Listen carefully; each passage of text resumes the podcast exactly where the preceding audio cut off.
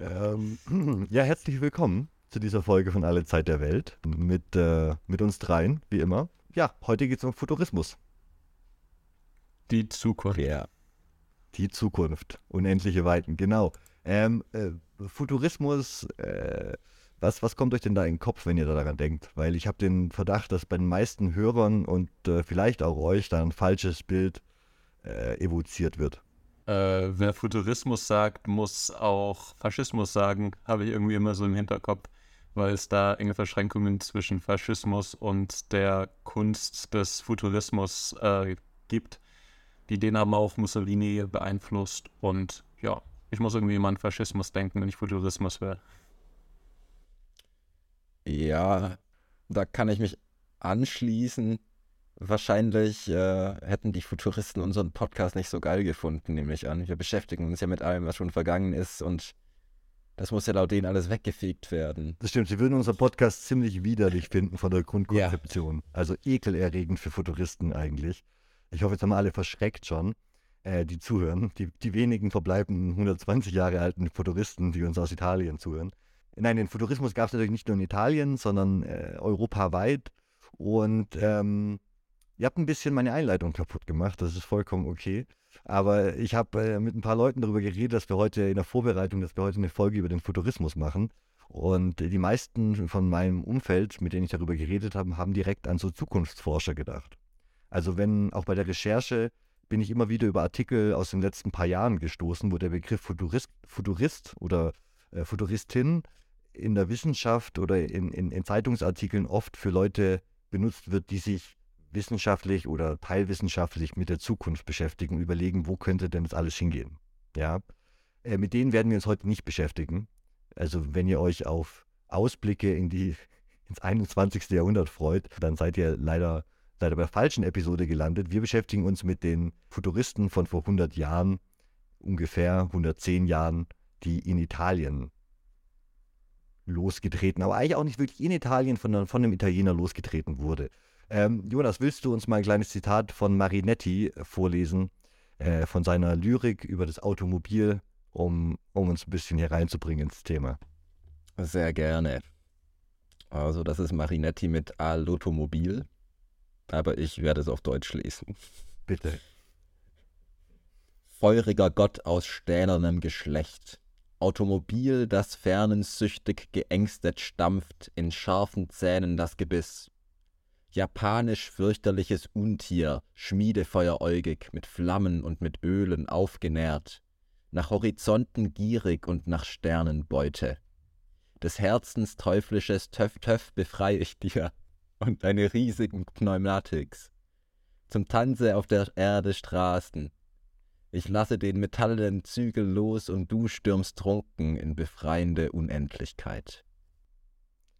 Ja, sehr schön. Ähm, genau, das ist ein Gedicht von Marinetti, dem Begründer des Futurismus. Und wir werden uns zum Einstieg kurz mit dem, mit dem Leben von Marinetti beschäftigen, aber nur ganz kurz.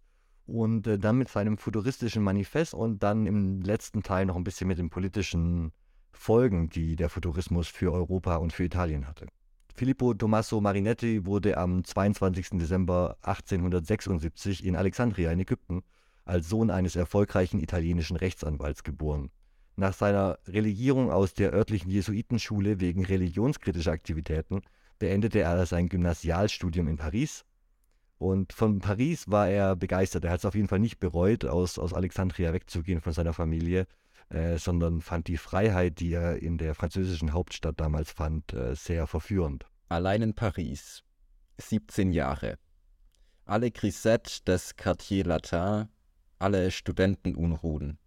Ein sehr schlechtes Examen in Mathematik, aber ein triumphales über die Theorien Stuart Mills. Als Bac Bachelier de Lettres kam ich nach Mailand, französisch gebildet, aber unbeugsam italienisch, allem Parisler Zauber zum Trotz. Also hier zeigt sich, dass ähm, Marinetti wie so oft, wenn, wenn Leute im Ausland leben oder im Ausland geboren sind, quasi zur Exil-Community gehören, sich nationalistischer selbst definieren, als das die Leute im Land selber tun. Ne? Also die, die, die größten Anhänger des iranischen Schahs leben äh, leben außerhalb des Irans und haben es auch schon zur Zeit des Schahs getan. Und es zieht sich äh, generell durch, durch die Geschichte der meisten Länder. Genau. Äh, nach seinem Abitur studierte Marinetti dann Rechtswissenschaft in Pavi Pavia und in Genua. Durch den überraschenden Tod seines Bruders mental aus der für ihn vorgezeichneten Rechtsanwaltslaufbahn in den Fußstapfen seines Vaters geworfen, hat er sich dann entschlossen, nach dem Abschluss seines Studiums seinen Neigungen folgend Schriftsteller zu werden. Als Wohnsitz wählte er zunächst Paris und schrieb seine Arbeiten auch in Französisch. So viel zum Thema, was er selber über sich später dann konstruiert hat zum Thema unbeugsam Italienisch, schreibt auf Französisch. Und so wird auch das futuristische Marinette äh, und so wird auch das futuristische Manifest von Marinetti am 20. Februar 1909 in der französischen Zeitung Le Figaro veröffentlicht. Jetzt zu dem Manifest ist relativ kurz, eigentlich nur eine Seite lang und hat so elf Punkte. Ähm, ich habe mir so vorgestellt, dass Jonas uns immer einen Punkt vorliest und wir dann kurz direkt den Punkt diskutieren. Ja, erstens. Wir wollen die Liebe zur Gefahr besingen, die Vertrautheit mit Energie und Verwegenheit. Mhm. Die Liebe zur Gefahr ist auf jeden Fall dieses äh, Sturm und Drängen, was sich im jungen Marinetti noch findet. Ähm, und äh, was sich dann durch das Leben vieler Futuristen zieht und äh, oft auch zum Tod führt, wie wir später herausfinden werden. Zweitens, Mut, Kühnheit und Auflehnung werden die Wesenselemente unserer Dichtung sein. An sich finde ich das erstmal bis hierhin ganz, ganz cool als, als Manifest. Er ruft eben die jungen Künstler ihrer Zeit auf, ähm, eben mit dem konkreten Bezug auch auf die Dichtung hier, ähm, dass es um, um Gefahr gehen soll, um Mut, Kühnheit und Auflehnung, also alles Dinge, was man gerne liest. Auflehnung gegen das Bestehende, gegen die Moralvorstellung der damaligen Zeit auch vielleicht in der Dichtung, in der Kunst. Hier drittens ist dann, bis heute hat die Literatur die gedankenschwere Unbeweglichkeit, die Ekstase und den Schlaf gepriesen. Wir wollen preisen die angriffslustige Bewegung, die fiebrige Schlaflosigkeit, den Laufschritt, den Salto Mortale, die Ohrfeige und den Faustschlag den Salto Mortale.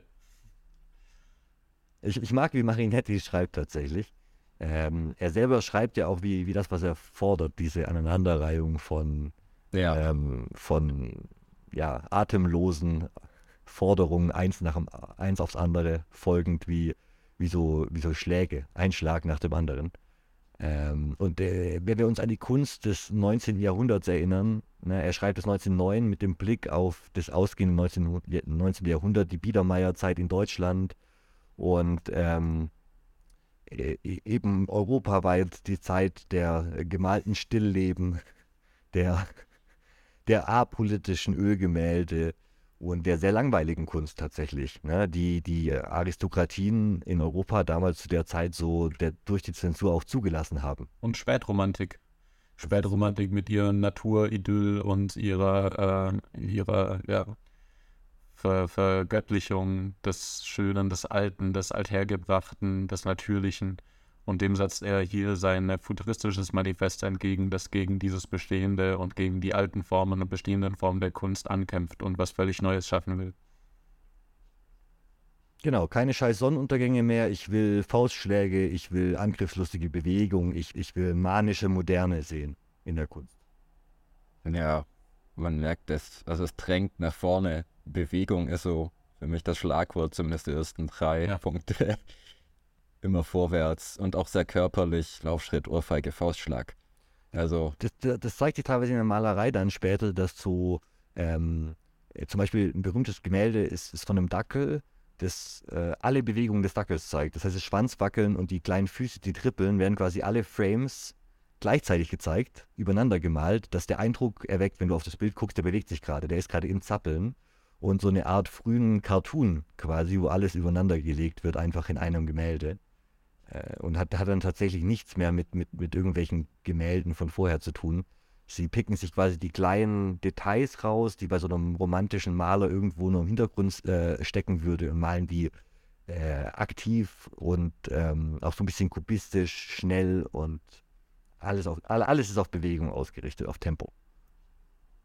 Und das ist ein guter Übergang zu Punkt 4. Wir erklären, dass sich die Herrlichkeit der Welt um eine neue Schönheit bereichert hat. die Schönheit der Geschwindigkeit. Ein Rennwagen, dessen Karosserie große Rohre schmücken, die Schlangen mit explosivem Atem gleichen. Ein aufheulendes Auto, das auf Kartätschen zu laufen scheint, ist schöner als die Nike von Samothrake. Äh, wir befinden uns ja auch gerade in der Zeit des Frühkapitalismus, der gerade in Europa so richtig Fuß fasst und die fordistische Produktionsweise mit diesen riesigen Fabriken und der geballten Arbeitskraft auch in Europa ähm, Fuß fassen.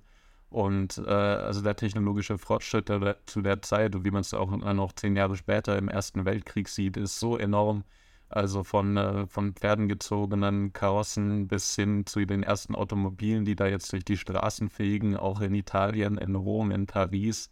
Ähm, die ganze Welt ballt sich in diesen Industriezentren und schafft neue Technologien, die die Menschheit voranbringen sollen. Die Zeit beschleunigt sich, Geschwindigkeit bekommt eine völlig neue, neue Dimension. Strecken können in unglaublicher Geschwindigkeit äh, zurückgelegt werden. Man hat die Luft erobert, man hat die ersten Flugzeuge geschaffen, mit denen man sogar über den Atlantik fliegen kann. Ähm, ja, die ganze Welt ist im Aufbruch und feiert diesen, befindet sich in so einem Geschwindigkeitsrausch und feiert diese Geschwindigkeit und Marinetti ganz besonders. Die, die, die ganze Welt? Nein, nicht die ganze Welt. Jedes kleine Dorf leistet Widerstand. Also natürlich haben wir da wieder die, die Ungleichzeitigkeit, die Gleichzeitigkeit des Ungleichzeitigen. Äh, dieses Konzept davon, dass eben auf dem Land in vielen Orten das alles ist wie vor hunderten Jahren und, und gleichzeitig die großen Entwicklungen sehr schnell voranschreiten in den Städten und in den Zentren. Nicht nur in den Städten, natürlich auch überall, wo es Kohle gibt und äh, ne, in den neuen Industriezentren, die zu der Zeit dann entstehen. Ähm, Gleichzeitig äh, war Italien da weit hinterher. Italien hatte quasi eine Verein, also hat, war lange kein Vereinigtes Reich, sondern war noch zersplitterte Einzelstaaten und ähm, hat es damit schwer mit der Industrialisierung. Und Marinetti sieht natürlich in, in, in Paris eine ganz andere Welt, wie er die dann in, in Padua sieht zum Beispiel. Eine Stadt, die bis heute immer noch sehr mittelalterlich anmutet und äh, will also sieht Italien da eben im, im, im, im Nachhinein. Er, er, sieht, hier geht die Moderne los, das ist, wo es hingeht. Und Italien äh, ist alles noch so verträumte Landschaft und, und alle orientieren sich in die Antike und alle äh, sind an Michelangelo und an den großen. Und er ist gekommen, um Italien wach zu prügeln. Genau, er mit dem Faustschlag ins Gesicht. Und das, deswegen dieses Manifest. Das war schon ein ganz schöner Paukenschlag damals. Alright. Punkt 5. Wir wollen den Mann besingen, der das Steuer hält, dessen Idealachse die Erde durchquert, die selbst auf ihrer Bahn dahinjagt. Der Mensch, der sich wirklich der Natur unterwirft, der den ganzen Globus überspannen kann, wie mir schon gesagt hat, mit seinem Flugzeug, mit seiner Eisenbahn, mit seinem Dampfschiff. Aber der Mann, der das Steuer hält, lässt sich ja sofort an irgendeine Führerfigur, an Autokraten denken. Also so ja, absolut. wenig versteckt. Ja, eine Zentrierung der Macht wieder in einer Person, auch wenn das italienische Königreich noch existierte, äh, war die Macht jetzt, oder wie, wie, war, wie war die politische Lage zu dieser Zeit im Königreich Italien? Also es gab im 19. Jahrhundert die Risorgimento, das war diese große Einheitsbewegung, auf die dann im Endeffekt die nach einem italienischen Nationalstaat, die das gefordert hat. Das hat alles so seinen Ursprung in den napoleonischen Kriegen und den, der französischen Revolution. Die Franzosen haben dann in Norditalien vor allem nach der Eroberung durch Napoleon äh, Republiken gegründet, die ähm, mit Verwandten von Napoleon besetzt wurden, als, als quasi die Dynastien dann langfristig. Ähm, und äh, das hat aber durchaus eben mit, der, mit, der, mit den Nationalismen in der Zeit, genau wie in Deutschland, dann in den Kriegen Napoleon zu einer ähm, zu, einem, zu einem Ruf nach einer vereinten Nation, nach, zu, zu dem frühen Nationalismus geführt. Und ähm, das war 1909 schon abgeschlossen. Also Genau, da, da gibt es schon eine italienische Nation, aber die haben eben deutlich länger gebraucht im Vergleich zu Ländern wie Frankreich oder England, um diese Einheit herzustellen. Punkt 6. Der Dichter muss sich glühend, glanzvoll und freigebig verschwenden, um die leidenschaftliche Inbrunst der Urelemente zu vermehren. Hat er recht. Man muss sich verschwenden, um zu vermehren. Genau. Um was. Um, also er, er ist auf jeden Fall kein Asket. Nein. Aber was meint er denn mit der leidenschaftlichen Inbrunst der Urelemente? Ich habe keine Ahnung. Es ist Feuer, Wasser, Erde, Luft, aber das würde so gar nicht dazu passen. nee, der Mensch dominiert das jetzt alles. Wenn du dir so ein Auto anguckst, da ist quasi die, Ja. die Erde drin, da sind die Metalle aus der Erde drin, da ist die komprimierte Luft, äh, das Feuer, das Mhm. die eine Maschine antreibt und das, das Dampfschiff dann übers Wasser auch dann ver Also der Mensch dominiert jetzt alle Elemente und benutzt sie, um sich die Welt endgültig. Er ist mehr das Opfer der Welt, wie, wie es bisher war, wo er ähm, quasi ausgeliefert war. Jetzt kann der Mensch da Terraforming äh, begehen und tatsächlich der Herrscher dieses Planeten werden. Wo es hinführt, haben wir, ja- sehen wir ja heute. Ja, es ist kein besonders ökologischer Gedanke. Feld 7. Schönheit gibt es nur noch im Kampf. Ein Werk ohne aggressiven Charakter kann kein Meisterwerk sein. Die Dichtung muss aufgefasst werden als ein heftiger Angriff auf die unbekannten Kräfte, um sie zu zwingen, sich vor den Menschen zu beugen. Aggressivität als Voraussetzung von Meister. Für Forscher allgemein, oder? Also die alten Grenzen und dessen die Definitionen von Kunst zu einer gewissen Zeit herausfordern und neu definieren, um irgendwann an die Grenzen der Kunst und des Sagbaren vorzustoßen und die Grenzen immer weiter zu verschieben.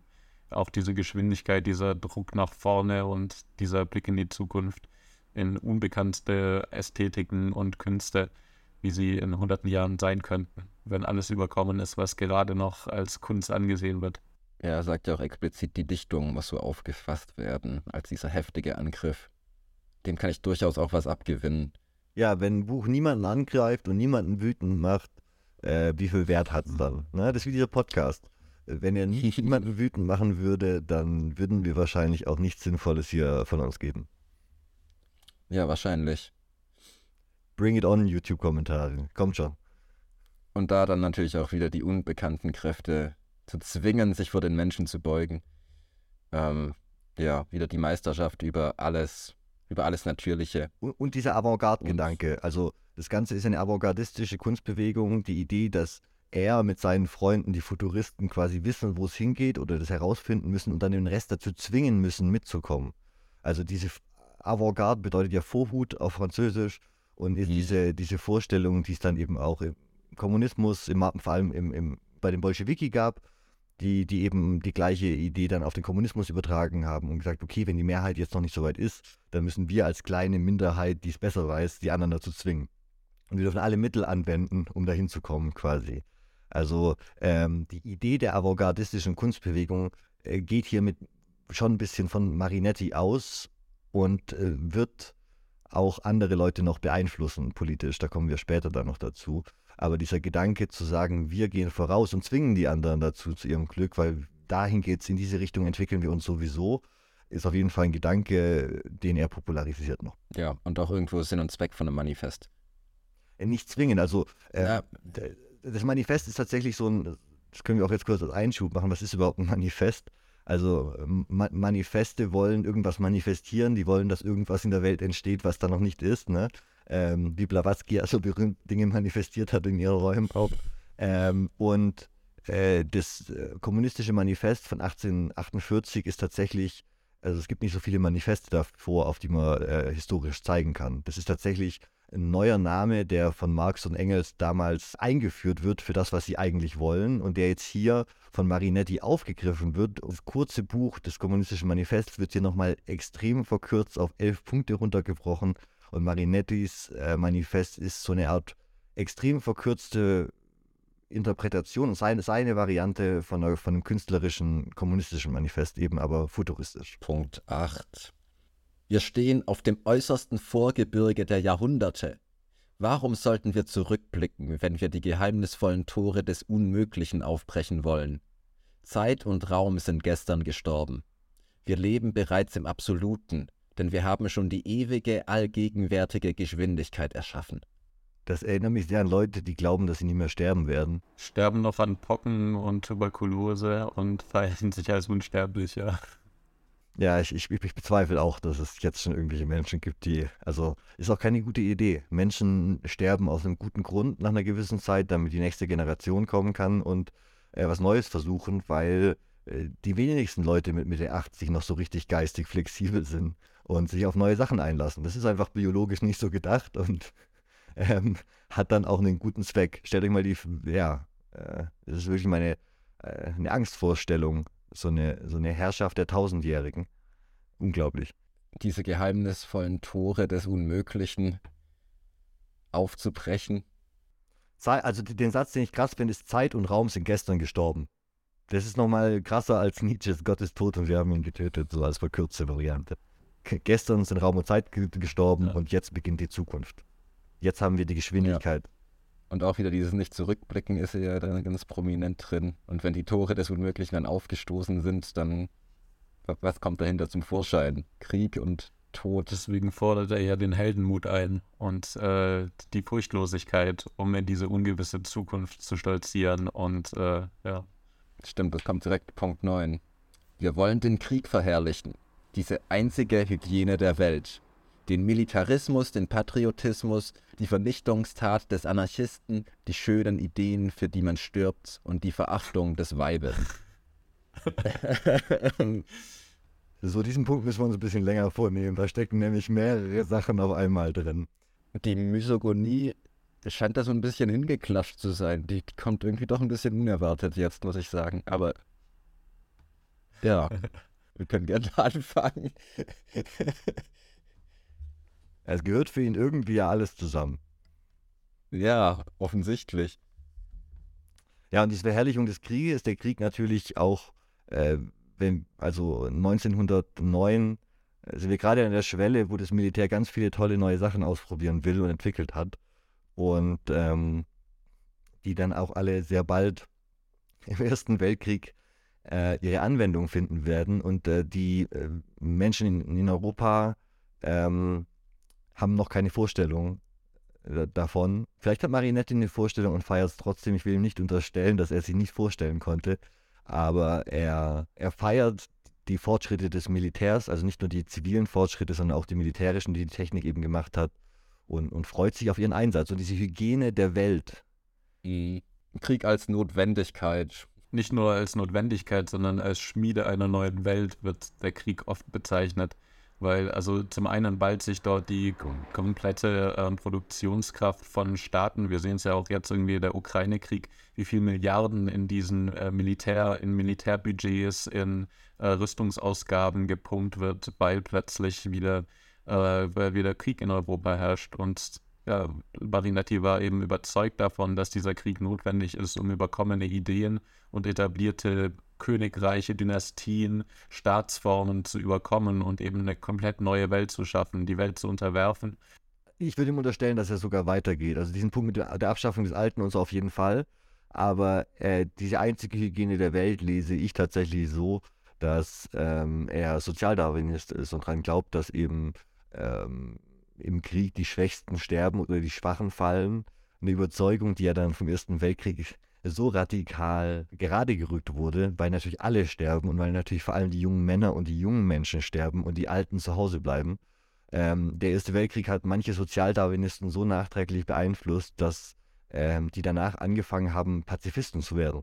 Weil wenn du wirklich konsequenter Sozialdarwinist bist, so eklig diese, diese Idee ist, dass man quasi die Volkshygiene äh, irgendwie erhalten muss und dass man sich darum kümmern muss, eben, dass nur die Starken überleben und so, eben dieses große Sparta-Vorbild, was da immer im Hintergrund mitschwingt. Der Erste Weltkrieg hat sogar solche Menschen dann dazu gebracht, zu sagen, naja, wenn der Krieg äh, in der modernen Form überhaupt nichts Heldenhaftes mehr hat und nichts mehr mit, mit, mit Können zu tun hat, sondern du einfach nur noch von Granaten und Maschinengewehren zerfetzt wirst, äh, dann äh, müssen wir Krieg mit allen Mitteln verhindern, um sicher zu gehen, dass wir die Volkshygiene, also ne, die, wo dann dieser dieser Gedanke quasi einmal wieder am Anfang ankommt und dann sagt, ähm, na gut, wir sollten eigentlich Pazifisten sein. Das kann man äh, immer gut Sozialdarwinisten, wenn man sie mal trifft, im Park oder so vorwerfen, äh, dass, dass sie ja eigentlich, eigentlich äh, inkonsequent sind. Was triffst du für Leute im Park? ah, dieser eine Verschwörungstheoretiker mit Cowboy-Hut, der immer Gitarre spielt und Bier trinkt. Mit dem ist das Sozialdarwinist? Halten. Der ist unter anderem Sozialdarwinist und äh, wirft mir immer vor, dass ich nicht von seinem germanischen Stamme sei. ich glaube, du weißt ganz genau, was er meint. Leider ja. Ja, äh, dann äh, die, die, die, den Patriotismus und den Militarismus, der da hochgehalten wird, war natürlich zu der Zeit auch äh, in, in den vielen Kolonialgesellschaften in Europa tatsächlich gang und gäbe. Militarismus in, im Deutschen Reich damals quasi die Staatsform. Ähm, ja, jeder, der mit Schnickeruniform rumgelaufen ist, war, war hoch angesehen.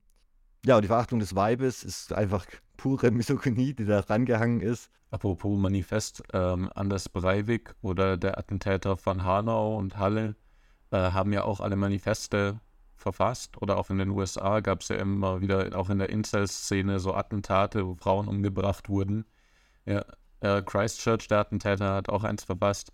Ähm, aber in all diesen Manifesten steckt auch immer richtig viel Misogy Misogynie und erinnert auch stark an äh, Marinettis Manifest, weil sie mit den gegebenen Strukturen, den, dem Sittenwandel, den sie als Sittenverfall, dem Wertewandel, den sie, die ganzen Diskurse, von denen sie sich abgehängt fühlen und äh, weil sie dagegen ankämpfen und durch ihre Taten eine neue Welt begründen wollen und der, der Stein sein, der so eine große Welle ins Rollen bringt, eine große Lawine, die halt die ganze Welt überrollen wird. In all diesen Manifesten kommt eben auch extrem viel Misogynie vor, also die ganze Inselszene. Ja, du hast recht, Marinetti war auf jeden Fall Proto-Insel. Ja. Das können wir ihm nachträglich so unterstellen. Hätte, hätte er Internetzugang gehabt, hätte er sich viel in den falschen Foren rumgetrieben.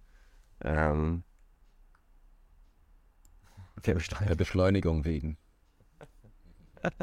der Geschwindigkeit. Ma Marinetti ist der, der nach dem Sex äh, schreit, erster, äh, wegen der Geschwindigkeit.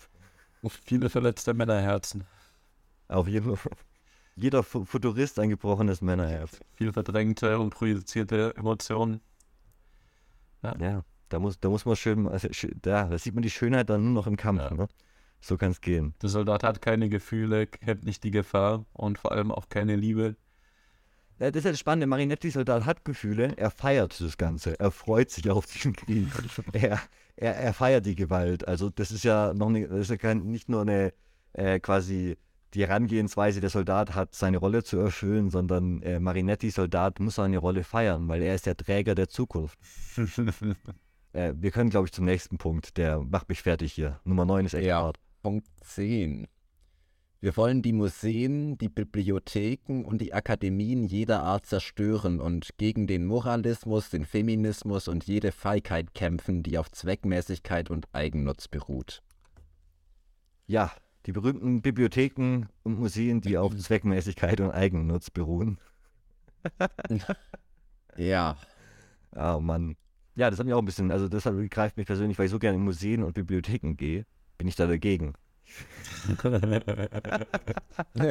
ich bin übrigens auch gegen alle anderen Punktesätze, bis vielleicht auf 1 und 2 mit den verschiedenen. Na, die Akademien und Museen stehen halt für das Althergebrachte, ne? Also die alte Welt muss brennen und in Flammen aufgehen und aus diesen Flammen kann dann der Phönix, Phönix auferstehen. Er, erinnert mich ein bisschen an Posadismus. Ich, ich freue mich auf unsere zukünftige Episode dazu. Das waren die südamerikanischen Trotzkisten in den 60ern und 70ern, die sich auf den Nuklearkrieg gefreut haben, weil sie gesagt haben, nur danach können wir einen richtigen Kommunismus aufbauen. Und die ziemlich Alien besessen waren und geglaubt haben, alle Aliens wären Kommunisten. Aber da reden wir wann anders drüber. Nur als kleiner Teaser. Müssen wir auf jeden Fall machen. Ja, gut, dass er gegen Moralismus ist. Das, das sind alles Hemmnisse. Das ist keine Überraschung. Hemmnisse für den Fortschritt. Für ihn, natürlich ja, wir sollten manchmal, manchmal, wenn ich uns eine alte Episode von uns mal reinhört, denke ich mir, wir sollten ab und zu klarstellen, äh, dass wir hier paraphrasieren. Also gerade deine Episoden zu den Ariosophen, äh, da hätte er hin und wieder mal noch einen Einschub, sagt so und so, also Bottendorf oder von Schönerer nicht geschadet. Ne? Ähm, sagt nicht mehr weh. Ist nicht meine Überzeugung. Letzter Punkt. Wir werden die großen Menschenmengen besingen, welche die Arbeit, das Vergnügen oder der Aufruhr erregt. Besingen werden wir die vielfarbige, vielstimmige Flut der Revolution in den modernen Hauptstädten. Besingen werden wir die nächtliche, vibrierende Glut der Arsenale und Werften, die von grellen elektrischen Monden erleuchtet werden, die gefräßigen Bahnhöfe, die rauchende Schlangen verzehren, die Fabriken, die mit ihren sich hochwindenden Rauchfäden an den Wolken hängen, die Brücken, die wie gigantische Athleten Flüsse überspannen, die in der Sonne wie Messer aufblitzen, die abenteuersuchenden Dampfer, die den Horizont wittern, die breitbrüstigen Lokomotiven, die auf den Schienen wie riesige mit Rohren gezäumte Stahlrosse einherstampfen und den gleitenden Flug der Flugzeuge, deren Propeller wie eine Fahne im Winde knattert und Beifall zu klatschen scheint wie eine begeisterte Menge. Pan. Das ist mal Sprachgewalt. Der Punkt gefällt mir. Das erinnert mich an The Howl von Ginsberg. Ich weiß nicht, ob ihr das, ja, also von, von, der, Ja, von der Art, wie er schreibt, nimmt er ja, finde ich, so die Beatpoeten voraus.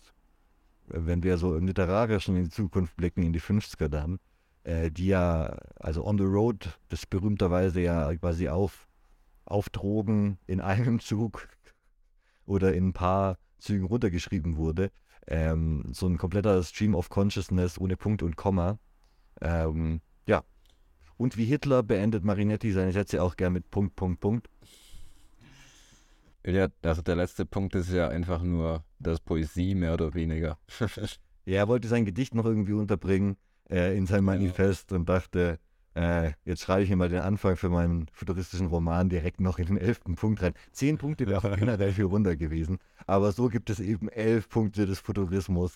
Und der elfte ist besonders schön vorzulesen, aber ähm, auch der, ähm, die, also 1, 2 und 11 finde ich großartig. Alles dazwischen müß, müsste man mit Marinetti mal ausgiebig drüber reden. Ja, aber ich denke, jetzt haben wir einen ganz guten Eindruck, was, was Futurismus denn für Marinetti so bedeutet. Und äh, sein Manifest im Figaro hat in verschiedenen Künstlerkreisen in Europa großes Interesse geweckt. Äh, Marinetti hat dann so getan, als hätte er eine breite Basis von Unterstützern, als gäbe es schon eine große Bewegung der Futuristen und hat sich dann unter diesem Vorwand angefangen, Zugang zu großen Kulturschaffenden seiner Zeit auch zu, zu, zu verschaffen. Es war quasi eine, eine gute Publicity-Aktion, dieses Manifest so zu veröffentlichen. Und danach wird Marinetti tatsächlich zum Führer der Literar literarischen äh, Futuristen in Italien. Neben der Literatur war die Malerei mit eine der führenden Kunstströmungen im Futurismus. Der Stil, wenn wir heute die Bilder angucken, wie schon er erwähnt vorhin, er erscheint sehr modern und hat viele Anleihen von Picasso und dem Kubismus, die ja zu einer ähnlichen Zeit dann auch äh, aktiv waren. Dann gab es noch Architektur, also alle verschiedensten Bereiche waren davon beeinflusst. Die Architektur hat so ein bisschen den, den, den Brutalismus, den späteren, vorhergenommen und arbeitet mit sehr, sehr modernen Formen, die uns heute auch sehr vertraut sind. Es gab äh, futuristische Kochbücher zu der Zeit. Äh, Marinetti hat mit seinen Homies gemeinsam eine, so eine futuristische Volksküche eröffnet äh, und da komische Rezepte ausprobiert an den armen Leuten, die da essen mussten. Ich habe mal ein paar Rezepte angelesen, es klingt alles ein bisschen eklig, aber wer will, also wer, wer quasi, sie hatten ja das Problem, dass sie mit der italienischen Küche eine der besten Küchen der Welt hatten, aber sie konnten es nicht geil finden, weil es ja alt ist. Spaghetti gibt es ja schon eine Weile, ne? Also mussten sie versuchen, neue Dinge zu erfinden, aber es hat sich nicht durchgesetzt. Die Italiener sind bei ihren sehr, guten- sehr guten Sachen geblieben. Und jetzt habe ich noch ein Experiment, ein, ein, ein First im Podcast mit euch vor. Nämlich, wir hören uns jetzt alle gemeinsam ein Musikstück an, das ich danach hier reinpacke. Wir hören uns Luigi Russolo. Solo.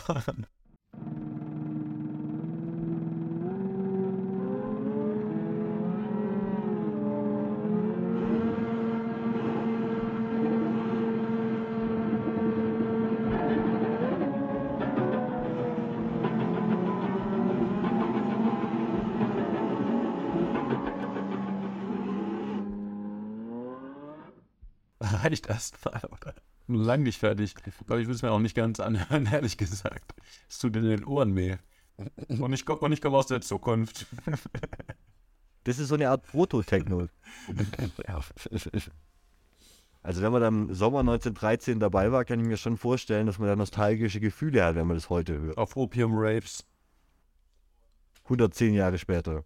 Ja, wenn es nicht mal für unsere Zukunftsohren geeignet ist, wie konnten das die Leute sich das damals anhören? Das ist ja Ne, es ist einfach, zeigt einfach, wie experimentell die Futuristen unterwegs waren und Ja. dass sie bei manchen Sachen nicht ganz auf der falschen Spur waren. Also Musik mit Grammophon zu erstellen und damit irgendwelche Sachen zu remixen und also sie haben mit frühen Samples versucht, zu- also zu spielen und haben quasi die Technik ihrer Zeit versucht äh, zu benutzen, um Musik zu machen.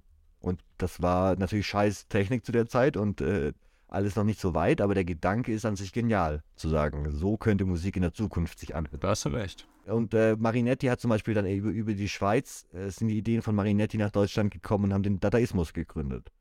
Also der Dadaismus ist auch eine direkte Folge des Futurismus. Das wusste ich auch nicht. Marinetti hat äh, mit seinen befreiten Worten, das war seine Formulierung immer, äh, nicht nur die Syntax außer Kraft gesetzt, sondern auch Buchstaben und Worte in unterschiedlicher Größe, unterschiedlichen Schriften und Ausrichtungen verwendet und so die Grenzen zur Grafik verschwimmen lassen. Also wenn man sich die Bücher von Marinetti anguckt, sieht es aus wie so ein Grafikband von einem Grafikdesigner, der die ganze Zeit eigentlich, oder so ein Kind, das gerade mit Graffiti angefangen hat und quasi alles, äh, alle verschiedenen Schriftarten auf drei Seiten unterbringen will. Er macht für die Typografie auf jeden Fall in einer Zeit, wo, wo das noch sehr begrenzt ist, macht er sich da auf jeden Fall schon Gedanken. So Werbe, Werbetypo und so. Äh, lässt, ist dann später auch äh, indirekt vom Futurismus mit beeinflusst. Ja, das, das muss auch Burroughs gefallen haben. Also kann ich mir zumindest vorstellen. Die beiden hätten sich sehr gut verstanden. Ja, das denke ich mir auch. Hätten äh, schlecht über Frauen reden können gemeinsam, Bücher, ihre Texte zerschneiden und ähm, ja, hätten eine gute Zeit gehabt wahrscheinlich. Ja, Burroughs hätte wahrscheinlich schon einen Stein im Brett, äh, weil er seine Frau erschossen Ja, das wäre bei Marinetti auf jeden Fall sehr gut angekommen. Oh mein Gott. Stimmt, die hätten sich super verstanden. Sorry. Ja, war ja auch so ein Waffennah und so. Eine super Kombination. Ja, ja, ja. Die Waffen, ja. Ja, ähm, und jetzt, nachdem wir uns mit den ganzen schönen geistigen Dingen der, der Kunst befasst haben, wo der Futurismus großen Einfluss fand, äh, müssen wir uns jetzt leider auch noch mit der politischen Dimension davon beschäftigen. Denn wäre es beim Dadaismus geblieben und bei spannenden Grafikbänden und ähm, frühem Techno, dann hätten wir wahrscheinlich heute keinen Podcast über sie gemacht. Ne? Aber erst beginnt der Erste Weltkrieg. Ja? Äh, Im Jahr 1914 mussten sich zu, die Futuristen zu einem Kriegseintritt Italiens bekennen oder ihn ablehnen. Die Futuristen stimmten für den Krieg und gingen dafür sogar auf die Straße. Marinetti, Boccioni und Russolo, also Russolo, den wir eben gehört haben, großartige Musik, ich verteidige ihn, wurden im September 1914 inhaftiert, weil sie im Zuge einer interventionistischen Veranstaltung in Mailand österreichische Fla Fahnen verbrannt hatten. Hm. Nach einem kurzen Gefängnisaufenthalt folgte das Manifest Futuristische Kriegssynthese, die Futuristen ihre Unterstützung für eine Intervention Italiens im Sinne der Irredenta zum Ausdruck brachten. Da geht es eben darum, Italien hatte eigentlich einen Bund mit Österreich, Ungarn und dem Deutschen Reich geschlossen und sind dann aber nicht auf der Seite von ihnen in den Ersten Weltkrieg eingetreten und stattdessen dann später auf der Seite der, der Entente, also der, von, von, von Frankreich und England und den USA. Und das haben ihnen die Deutschen danach sehr übel genommen als, ähm, als Spurbrecher oder so. Das war so eine Propagandabezeichnung, die da im Ersten, Wel Ersten Weltkrieg durch die deutsche Presse ge ge geschwebt ist. Genau, so viel dazu als, als Kontext. Äh, Marinetti beginnt auf einer gleichsam vortheoretischen und vorideologischen Ebene den Krieg als alleinige Hygiene der Welt zu propagieren.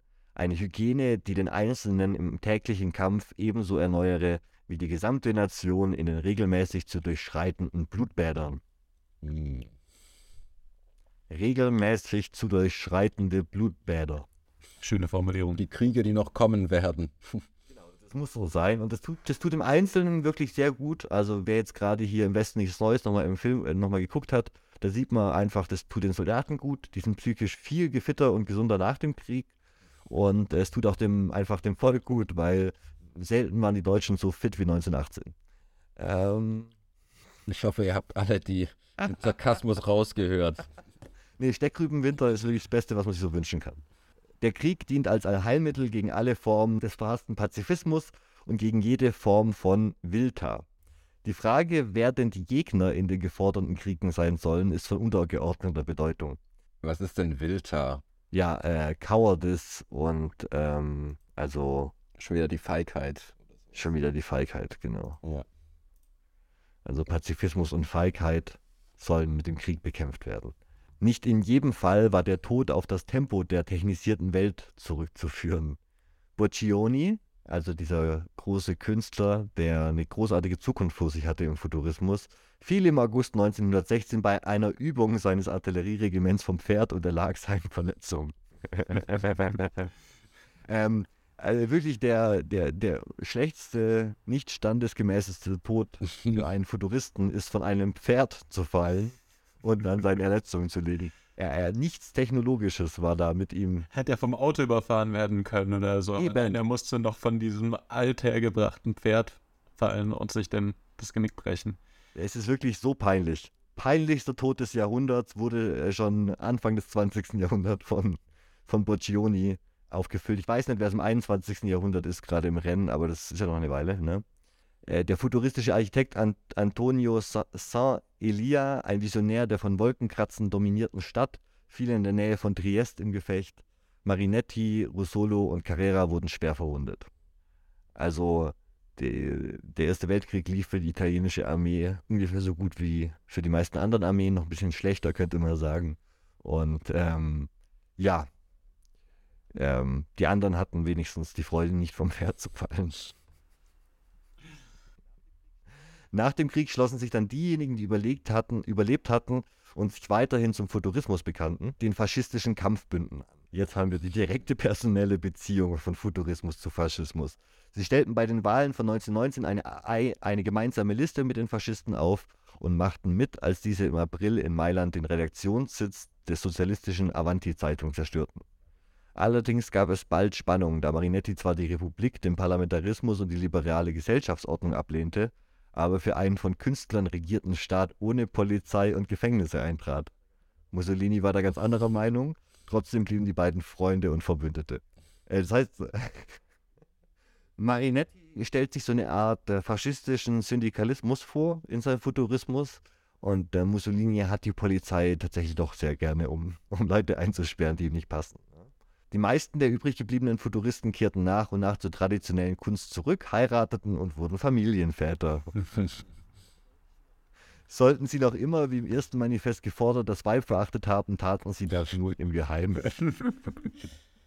ähm, aber auf jeden Fall wurden die, die ganzen Futuristen äh, wurden dann wie die Alt-68er sehr schnell nach dem Krieg einfach wieder ins normale Leben eingehegt der Gesellschaft und wurden zu den Personen, die sie nie sein wollten und haben wahrscheinlich viele Stillleben gemalt nach dem Ersten Weltkrieg.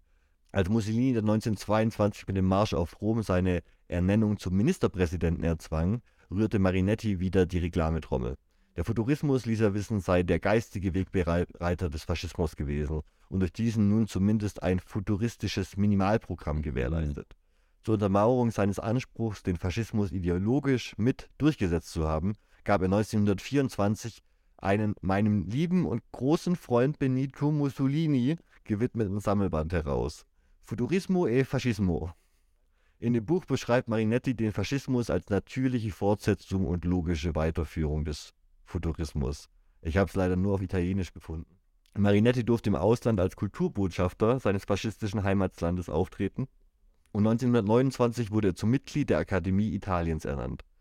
Diese war zwar neu gegründet worden, aber eigentlich doch dieselbe Akademie, zu deren Bombardierung er in seiner Sturm- und Drangzeit selbst aufgefordert hatte. Also auch Marinetti äh, durchläuft die gesamte Bahn und wird sehr etabliert und wird zu der Person, die Kunstwettbewerbe auszeichnet und so Müll. Ne? Mhm. 1934 stellte er und die verbliebenen oder neu hinzugekommenen Mitfuturisten auf der Biennale in Venedig aus in jener Stadt also, zu der ihm 1909 vor allem eingefallen war, dass es in Venedig nur kleine stinkende Kanäle gebe, lepröse Paläste und das von seiner alten Größe abgefallene venezianische Volk, morphiniert von einer ekelerregenden Feigheit und durch die Gewöhnung an seine miesen kleinen Geschäfte erniedrigt was hat er erst mit der Feigheit? Mhm. Also entweder war Marinetti insgeheim der feigeste Mensch der Welt und musste das die ganze Zeit über, oder, oder, also irgendwas ganz komisch besessen mit diesem Gedanken der Feigheit. Ja, ist ein Hindernis für den Fortschritt, ne? Feigheit vor der ungewissen Zukunft, Feigheit, die Technologien, die einem gegeben sind, es zu nutzen hat er noch keine Ahnung, wozu die genutzt werden könnten, so äh, Manhattan Project etc., die äh, Atombau. Ich sag jetzt mal, nach dem Ersten Weltkrieg weiß er schon, wozu Technik genutzt wird. Und wir sind jetzt in den 30ern, da wissen die Leute auch schon ziemlich genau, wozu Technik fähig ist. Die Leute haben den Zweiten Weltkrieg nicht mehr als Erinnerung gebraucht, dass Flammenwerfer unangenehm sind auf kurze Distanzen. Das haben sie im Ersten Weltkrieg schon gelernt. Man könnte sogar historisch eigentlich die die, also die, es gibt die, die Theorie, dass der Zweite Weltkrieg, oder es gibt die Aussage von Historikern, dass der eigentlich mit humaneren Waffen geführt wurde, weil so solche Sachen wie Giftgas äh, im, im Zweiten Weltkrieg nicht mehr zum Einsatz kamen, mit dem im Ersten Weltkrieg ja flächendeckend experimentiert wurde mit Senfgas und so an der Westfront. Und ähm, das Sachen waren, wo man im Zweiten Weltkrieg dann gesagt hat, das ist nicht mehr Teil des Krieges. Weil das eben so ein großer Schock war damals schon. Marinetti hatte, wie man heute vielleicht sagen würde, den Marsch durch die Institution angetreten und nun erfolgreich abgeschlossen. Er starb am 2. Dezember 1944, vor Ende des Krieges, in Bellagio, nachdem er sich zuvor noch freiwillig gemeldet hatte, um gegen die Sowjetunion zu kämpfen. er selbst hatte als junger Mann schon das Ende seiner eigenen Ideen vorhergesehen. Wenn es einmal soweit ist, schrieb er vor 100 Jahren im Figaro, mögen andere, jüngere und tüchtigere Männer uns ruhig wie nutzlose Manuskripte in den Papierkorb werfen. Wir wünschen es so. Machen wir. Bei. Er hat, machen wir gerne. Machen, genau. machen wir gerne, Marine.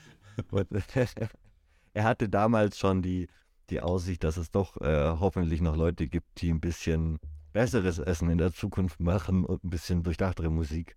Ähm, Gott sei Dank äh, ist es auch so gekommen. Der Psychoanalytiker und Philosoph Erich Fromm widmete dem ersten und zweiten futuristischen Manifest einen Teil seines Buches Anatomie der menschlichen Destruktivität.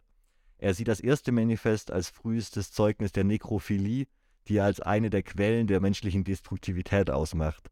Fromm begründet dies mit der Verehrung von toter Dinge, wie schneller Maschinen und der Verherrlichung des Gigantischen. Darüber hinaus sieht er die Grund grundlegenden Ideale des Manifests in den Zielen des Dritten Reichs verwirkt. Wahrscheinlich hätte Marinetti Erich Fromm äh, äh, Nekrophilie vorgeworfen, weil der so auf Geschichte steht. Von seiner Akademie angetündert. Und wäre dann 30 Jahre später doch beigetreten. Ähm, genau. Aber ja, soviel zu Marinetti, zu den Futuristen. Ich finde es ein ganz spannendes Thema, wie so eine Kunstbewegung von Literaten ähm, in diesem Vakuum, mit dem eben auch die Ariosophen ne, zeitlich unterwegs waren, ähm, agiert und wie das eben eines der vielen Puzzleteile ist, die zum Entstehen des Faschismus gehören dann auch. Also oder auch zum Entstehen von vielen anderen Kunstrichtungen, aber ähm, schon auch mit Vordenker der faschistischen Ideale waren, auf jeden Fall zu einem Teil. Und äh, wir schauen uns jetzt so nach und nach ein bisschen die verschiedensten Fragmente an, die da mit reinspielen, zu diesem Cocktail. Die verschiedenen Zutaten zum Faschismus-Cocktail. Und da sind auf jeden Fall auch zwei CL Futurismus mit dabei. Mindestens.